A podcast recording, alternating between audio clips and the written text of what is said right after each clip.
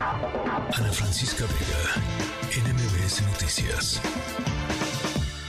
Corre cámara, cine, series, streaming, con Arturo Magaña.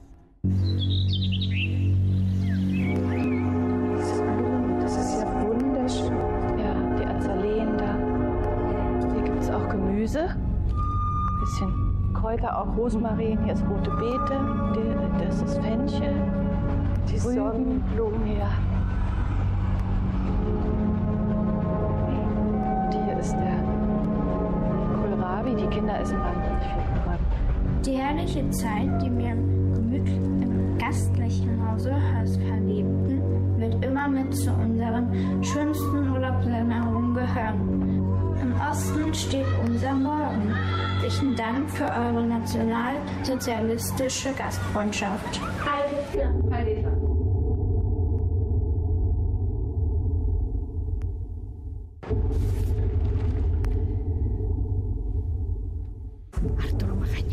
¿Cómo estás, querida?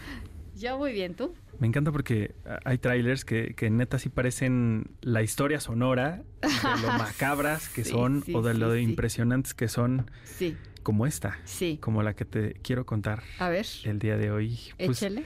es que mira, si hay algo que a mí me encanta de, del Oscar es que le da visibilidad a historias que de otra forma batallaríamos mucho para ver y sobre todo en una sala de cine como creo que es como se deben de ver siempre estas grandes historias.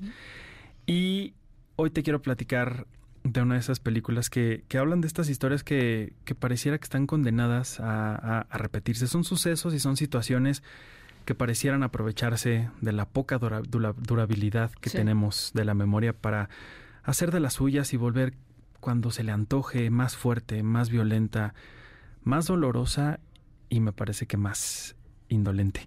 Zona de Interés, la nueva película de Jonathan Glazer, este director y guionista británico, nos lleva a la Alemania nazi en el momento más oscuro del holocausto, a la casa de los Hoss, una familia feliz de cinco hijos que está maravillada por esa casa de campo que ahora tienen y que siempre soñaron. Hedwig es la esposa, la vemos mucho tiempo cuidando su jardín, se lo presume a sus amistades, lleva a su mamá para enseñarle lo que acaba de Atroz. cultivar y, y, eh, sí, sí, sí, pero ella está feliz, ¿no? Em, los hijos de esta familia pues están igual maravillados, están felices, excepto cuando su papá los lleva al río a nadar o a pescar y de pronto los saca a punta de gritos porque hay algo en el agua y ellos tienen que salir y no los puede tocar eso que, que está en el agua. A ellos les gusta mucho cuando el papá llega con ropa nueva, pero no les gusta cuando se la tienen que quitar porque tiene sangre y la tienen que lavar. A esta familia también em, le encanta estar viendo el jardín y estar viendo el cielo, pero de pronto hay una maldita fumarola gris que surca el cielo y les choca, les, les molesta la vista que, que ellos, que ellos Su, tienen. su paraíso, su nirvana. Sí, sí, sí, sí. Y sobre todo lo que más les choca son estos gritos que aparecen en la mañana, en la tarde, en la noche, en la madrugada. Son gritos que provienen de ese otro lado del muro que divide su casa, de un lugar cuyo nombre es sinónimo de muerte. Un lugar llamado Auschwitz, el infame campo de concentración, donde se dice murieron al menos un millón de personas y donde ahora Jonathan Glazer con esta película con Zona de Interés nos vuelve a llevar ahí porque él filma esta película en este lugar y a través de esta familia, de esta casa, de este muro, nos habla de esa indolencia que esta familia tenía en aquel entonces cuando literalmente un muro Sí, sí, los sí. dividía de uno de los momentos, sucesos, lugares más Atroces. horribles de la historia de la humanidad. Y a ellos no les interesaba, a ellos no les pasaba absolutamente nada de remordimiento en sus conciencias. Para ellos, pues, ellos tenían su casa, la casa que siempre soñaron. Sí, sí. Era que- su, es- esa era su realidad y lo otro, pues, pues es que eso es lo que sucede cuando uno este, deshumaniza a un ser humano, ¿no? O sea, cuando uno decide que un ser humano, por cualquier condición que sea, no vale, pues te vale un ¿no? Si son Exactamente. judíos, si son negros, si son homosexuales, si son gitanos, si son latinos, este, ¿no? Es- y- Y, Exactamente. creo que ahí está la, la cosa, qué fuerte, qué duro. Es muy, muy fuerte porque además eh, Rudolf Hoss, que es este, este personaje que interpreta el actor Christian eh, Friedel, lo vemos como realmente este hombre que está obsesionado con querer matar más y más y más y encontrar la forma de que estos campos sean más eficientes. Sean más eficientes y, y cumplan con esta meta que este líder que él tiene pues se cumpla y le exceda, ¿no? Eh, Sandra Hüller, esta gran, gran actriz que interpreta, que interpreta a, la, a la esposa, a, Hedwig, em, ella, te digo, logra retratar esta indolencia de la humanidad a través de este personaje.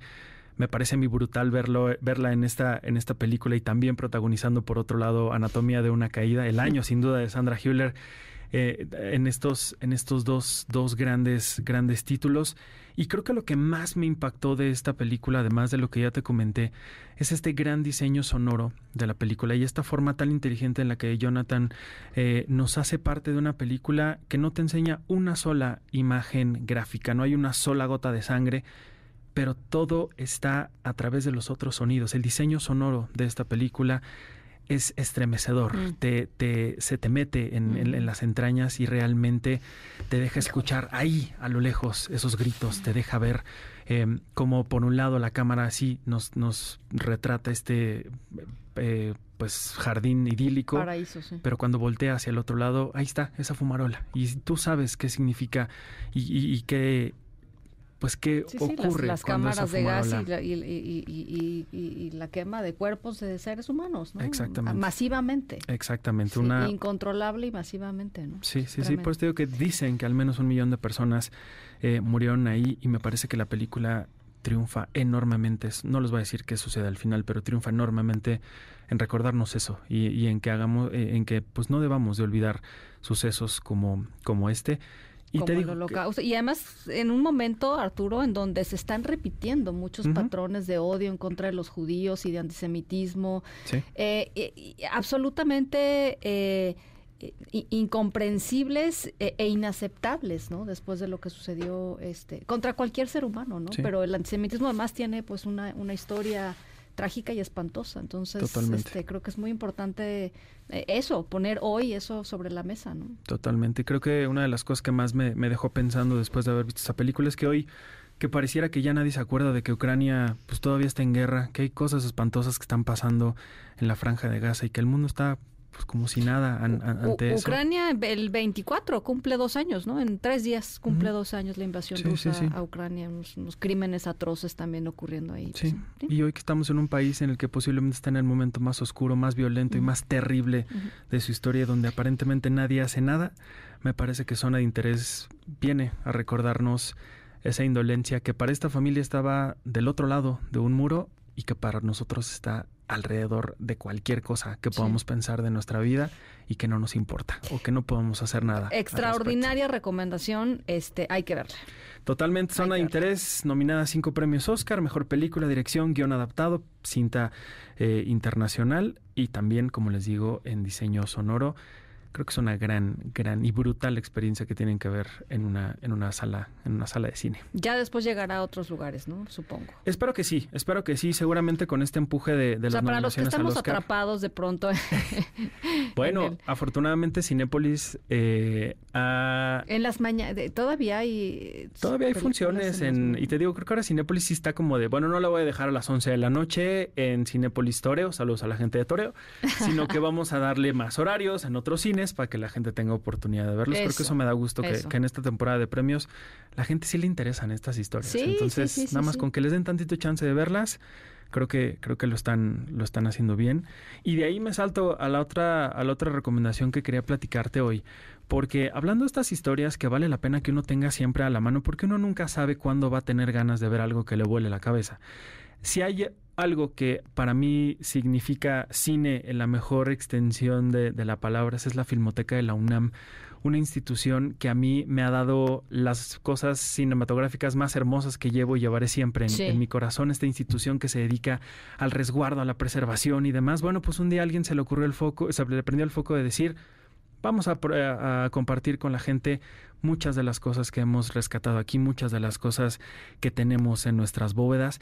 Y desde hace un muy buen rato, desde la pandemia, si no mal recuerdo, la Filmoteca de la UNAM a través de su sitio de internet, a través de su canal de YouTube, tienen películas restauradas a partir de los negativos originales en 35 milímetros que resguardan en sus ah. bóvedas y que nos permiten ver películas del periodo silente que han sido restauradas, digitalizadas y musicalizadas además, como Tepeyac de 1917, una película de Carlos eh, González, un documental llamado El Grito de eh, Leobardo López Arreche, que me parece que es la película sobre el movimiento estudiantil de 1968. Eh, trataba de, sí, por supuesto, la he visto, claro. Sí, sí, sí, y que además tiene una historia de que por poquito y se pierde porque la censura y demás, la, filmoteca la, guardó, la rescató y está disponible en, en, su plataforma. Y también tenemos Dos Monjes de Juan Bustillo Oro. En fin, si yo les empezara a enlistar todas las películas que encuentran en esta plataforma que está disponible en el sitio de la Filmoteca de la UNAM o a través de su, de su canal de YouTube,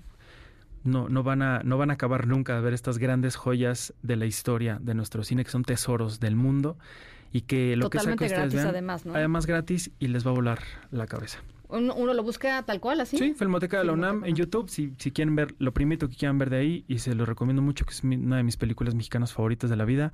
La otra, de Roberto Gabaldón, no la con Dolores del Río. Una ah. joya que pueden ver ustedes ahí. Y ya después se van a ver todo lo demás que quieran. Gracias, Arturo Magaña. Gracias. Gracias a ti.